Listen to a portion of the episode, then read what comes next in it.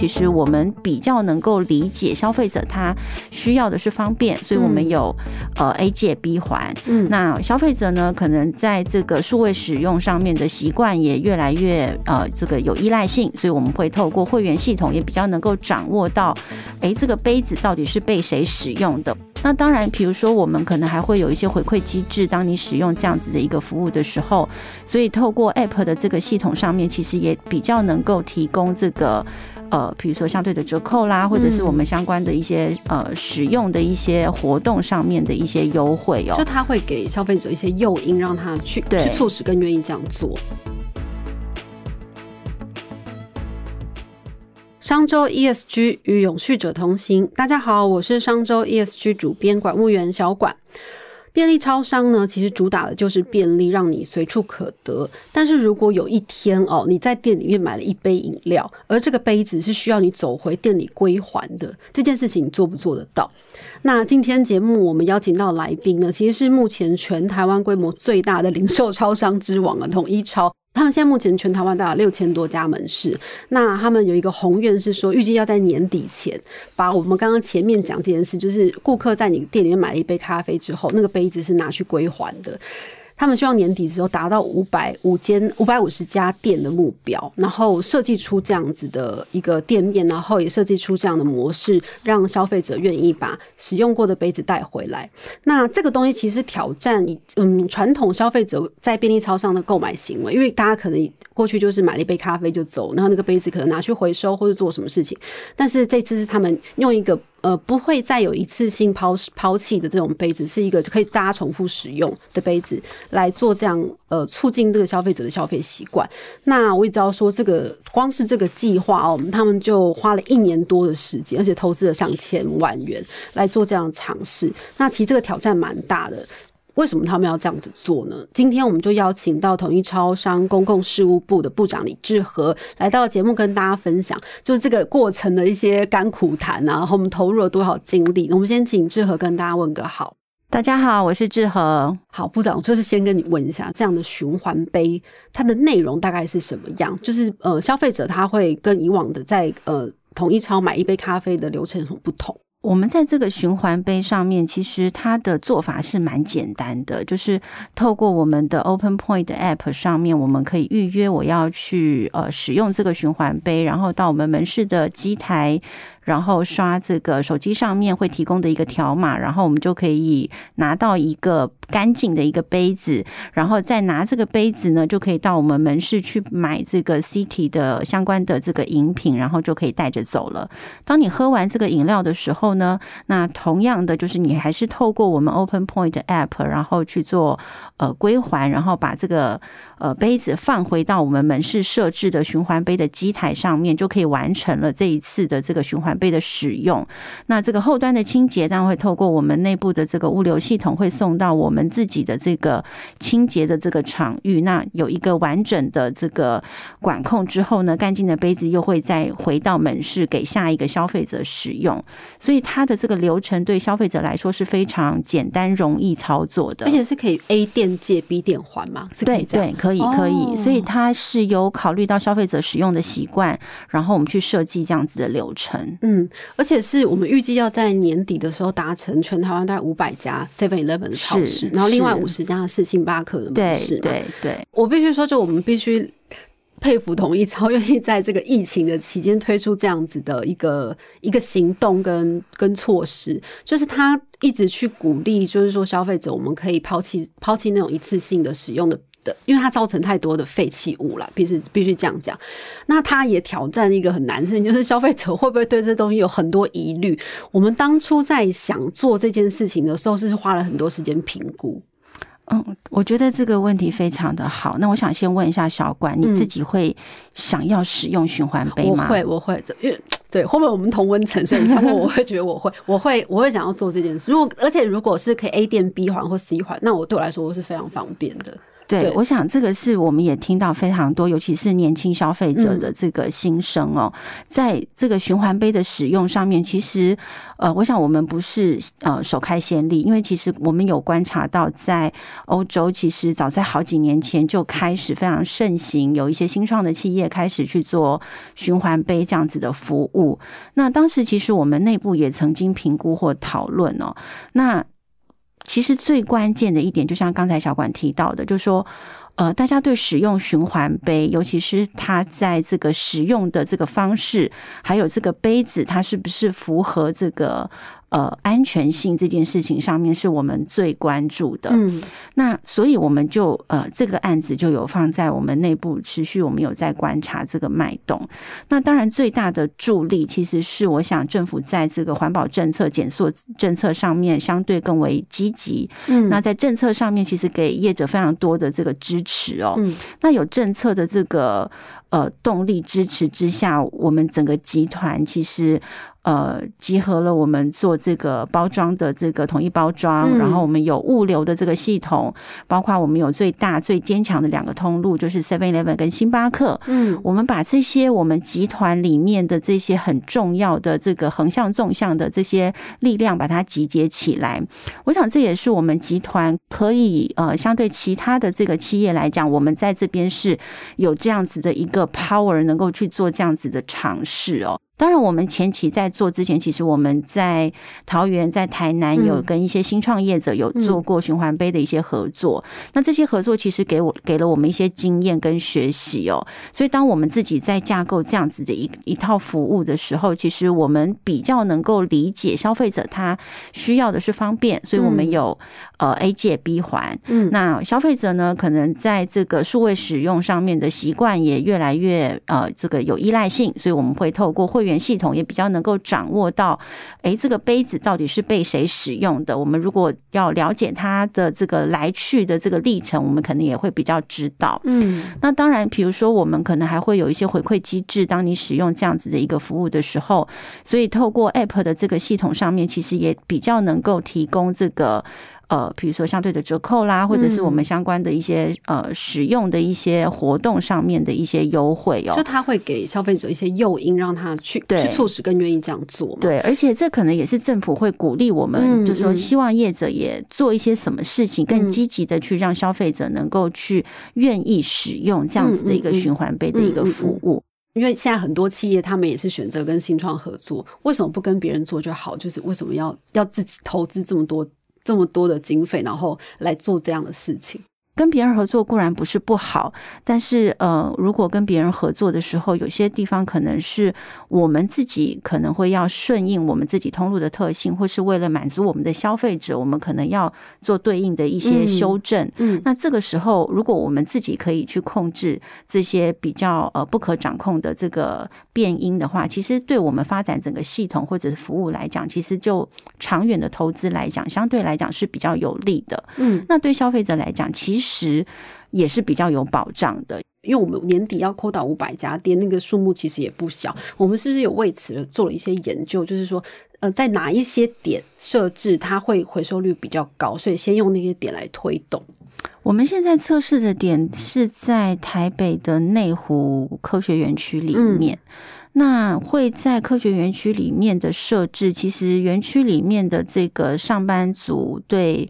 它的园区的特性啦，所以对接受这些比较新的一些事物，或者是说跟科技结合的一些东西，他们可能比较愿意体验去做尝试。在设置的时候，除了单点的考量，其实因为它还有一个回收还有配送的机制，所以它可能需要在一个比较小范围的区域里面去做一个，把它当成是一个小商圈的一个测试啦。不过，这个我我觉得像呃，其实政府因为现在持续的有透过各种方式，呃，鼓励每一个业者要去设置这个循环杯。嗯，那当政府很积极的在倡议这样子的一个新的做法的时候，其实我们自己感觉到的是，呃，消费者对于循环杯的这个认识度是有逐渐提升的，包括我们很努力的其实。从之前就一直在推动的是，呃，其实我们是希望大家鼓励多带自己的杯子这件事情。对，因为这件事情其实对消费者来讲，他的接受度更高，而且他的呃使用的方式会更友善。嗯，那同时呢，而且这件事情对对呃，我觉得。每一个人来讲，它都不会是太困难的事情。它是在日常，你就可以去做到减塑这件事情。所以，我们早在去年的时候，当政府还没有开始说“哎，我们要提高自带杯的优惠”的时候，我们就已经率先提高了自带杯的优惠。嗯，那所以到今年配合政府的政策，全部都提到自带杯可以折扣五元的时候，其实我们也同步的在提升，在特定的这个日期的时候，我们会提供到七元的这个折扣。比如说，当时是每个月的一号，我们会推动这个自带杯折五元的这个活动。其实有些在社群上面就会就会有些网友他会自主的去分享说：“哎，今天是一号，大家不要忘了，就是带杯子去小七买咖啡哦。”嗯，那这样子的一个循环，其实。也会让我们的消费者他自然养成了一件他带自带杯，他在我们这边会得到更好的这个优惠的这件事情。嗯，那其实这种日常的这种减塑的影响力，其实也是我们现在在发动我们自己在 ESG 这种呃日常跟消费者互动的一个很重要的一个做法。我们在提升消费者加入行动的这段，我们设计了哪一些的呃有趣的方案，就是提升消费者。加入的这件事情，那我们在这个呃特定的一些，比如说世界地球日的时候，我们可能会有一些呃相对应应的一些宣传活动，像我们今年也拍了第一。之就是比较站在这个企业 ESG 的角度，然后去沟通我们的呃这个像减塑啦、这些减碳等等这些我们努力的一个方向，跟消费者一起行动的一个品牌的广告哦。那这也是我们这几年比较希望用一些比较不一样的方式去跟消费者沟通。比如说，我们为什么会连续三年入选这个 DJSI？对对对。那我们透过广告的方式，也希望让大家多认识一下，哎，这个。ESG 这个领域上面，它有什么样子的跟世界哦？可以接轨的一个脉动。那另外就说，其实我们在门市呢，还有一个就是大家很喜欢的一个活动，那就是我们其实，在门市有一个呃好邻居同乐会，就是小小店长。嗯嗯嗯。那过往呢，就是小小店长可能就是小朋友他会到门市，然后呃体验一下门市呃当小店长的一些活动。那他穿上可爱的小制服，然后在门市跟顾客打招呼、补货、结账等等。那这几年因为疫情，其实我们办这个门市活动的这个可能会受限，对，所以我们也开始发展了一个就是小店长的 O to O 的一个新的做法。那这个做法其实促使我们创造了一个新的机会点，就是我们透过这个呃线上跟线下串联，然后我们发展了全新的这种呃以永续为主题的手掌绘本。比如说，呃，我们在这个永续绘本里面告诉大家什么是生物多样性，嗯，告诉大家，哎，在你生活当中你应该如何减塑等等的这些主题。那我们透过这个同乐会的举办，这个家长只要透过 iPhone 或是自己家里面的列印印表机，把一张。呃，印出来，然后它可以透过手作就可以变成一本小书。那透过这个小书呢，大概为数大概呃不多的这个页数，然后加上可爱的插画跟非常简单的这个用语，那让亲子就可以在家里面完成了一个呃这个同乐会的一个。互动一个作品，那最后呢，我们会有一个呃，希望大家完成一个小小的任务或挑战。当他完成之后，他就回到门市去领赠品，那就完成了这一次同乐会的一个活动。所以，他跟过往就是所有的人都要集中到门市去举办一个活动的做法不一样，它就是一个跟线上跟门市还是有互动的一个做法。那透过这样的做法，其实我们在过去一年已经推出了十几种的这个永续的这个绘本素材。那透过这样的方式，其实也让我们的同乐会能够在疫情的期间能够持续的举办。那同时也可以把我们就是想跟这个，尤其是小朋友，还有我们这些家长们想沟通的这些 ESG 的讯息，同时可以传递给他们。那这些讯息其实说实话，跟我们的商品是脱钩的。像我刚刚讲到，我们提供这个生物多样性的这个素材，其实它的来源是跟这个荒野保护协会一起合作的。那开发出这个素材呢，我们在这个沟通上面，其实我们自己看到那个绘本出来的时候，也觉得哇很漂亮，因为这个这个东西是。既专业，但是又可爱，然后它的这个知识的含金量也蛮高的。那透过这个方式，其实也是我们和消费者能够持续日常对话 ESG 的一个很具体的做法。哦，其实要是一直想一些有创意的做法，就是要做到，尤尤其是在疫情期间，对对，这个哎，这个这个很有趣，我觉得有一些。呃，可能企业在学习跟它的主要的消费者或是呃客户端在沟通的时候，其实这是一个可以参考的做法。其实我们在呃与这个疫情共存的情况之下，它反而能够激发我们在这个时候，我们更应该对我们的环境，嗯，对我们所在的这个世界上面，我们可以做出哪一些事情，能够让大家。对我们的环境可以更有所认识，然后进而对我们环境产生不同的一些想法。这也是我们在做这些事情的时候，其实他在日常生活当中是很小的事情，但是他可能就会发挥一些我们想象不到的一些影响力。嗯，我再举个例子好了，就是大概呃比较早之前，我们在推这个。呃，不提供呃这个吸管这件事情哦，我觉得可能大家看起来觉得这件事情都蛮简单的，就是门市就不给吸管就好了嘛，这个有什么难的呢？客诉一堆，哇，你真的很小管，你真的是专家，大家就会想说，为什么不给我吸管？真的，你真的是一语道破。我觉得这件事情我们自己在做的时候，其实也是诚惶诚恐。但是当时我们在思考这件事情的时候，其实就想到说，其实未来的方向就是得走这条路啊。与其你等到那个时候很临急临忙了，你才去呃对应这件事情，不如我们就提早开始做。嗯，然后提早开始做的时候，一定会有人不习惯，那我们就想办法好好的去沟通。嗯。嗯，去取得共识，那同时也让我们内部的这个门市的伙伴也提早的去习惯这件事情，就是减少一次性塑胶的这种便利，我们可能未来都要面对要淘汰它的压力。那不如早点认清这个事实。所以，其实当我们接到这些客诉，或者是可能有一些门市伙伴的抱怨的时候，其实我们要沟通的是，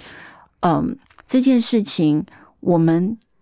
我们是不主动的去提供消费者这个习惯，但是如果你真的有非常的必要，比如说有些小朋友啦，或者是长辈，我们还是必须要提供。所以，我们没有拒绝，但是我们就是不主动。但是这个不主动，其实就让我们这几年的这个呃一次性塑胶的使用量就有明显的下降。所以，我觉得这件事情它刚开始固然会遇到一些就是挑战，可是。我们做了这几年下来，其实包括比如说，我们现在在我们的呃这个饮料的呃这个冷藏柜的外面，其实我们就直接张贴了不提供吸管，嗯，就直接让你知道说我不提供吸管。那这也是很明确的去凸显说，我们在这件事情上面，我们的立场是坚定的。那也希望大家一起来配合这件事情。所以现在我们看起来，它已经是一个。很顺理成章的一件事情，就是他已经习惯了。所以其实，在循环杯的机制上，虽然我们现在刚推出来，但是，嗯，可以预见说未来它慢慢可以，尤其是以我们呃在全台湾这么多通路跟消费者接触的这个管道，其实由我们来发动，其实是非常一个一个带着大家一起习惯这样的消费习惯的的的行动啊，我觉得是这样。嗯，对，因为。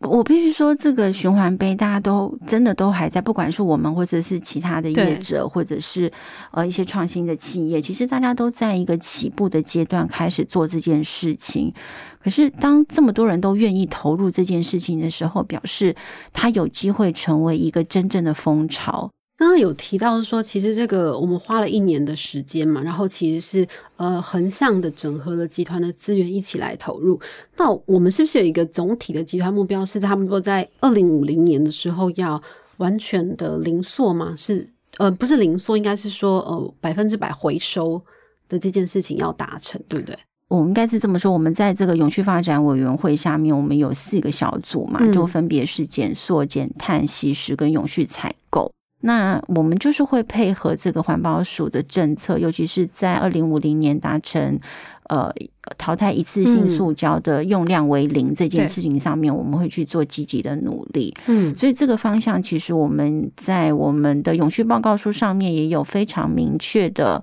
呃去就是宣示我们这个长期的减缩目标。嗯，所以在这个部分，其实包括我们现在也会使用一些。呃，比较就是可回收的，或者是说它是。可完全分解的一些包材，嗯，或者是说我们在鲜食的这个餐盒的包材上面也去做积极的减量，嗯，那有一些的食材它可以使用纸盒去做替代，那我们也会尝试的不断的去做这样子在包材上面的一个革新哦，所以这个部分是我们整个减塑小组其实这一两年来算蛮投入在这些呃。大家也许不见得一定一眼就能够发现，但是其实它的减塑就已经融入在你的生活日常当中。我们跟我们的呃集团的伙伴统一包装是在这个方面有蛮多的合作跟协力的。嗯嗯。对，其实我们这次，尤其是在这个循环杯上面，就是跟统一包装这样子的一个合作，其实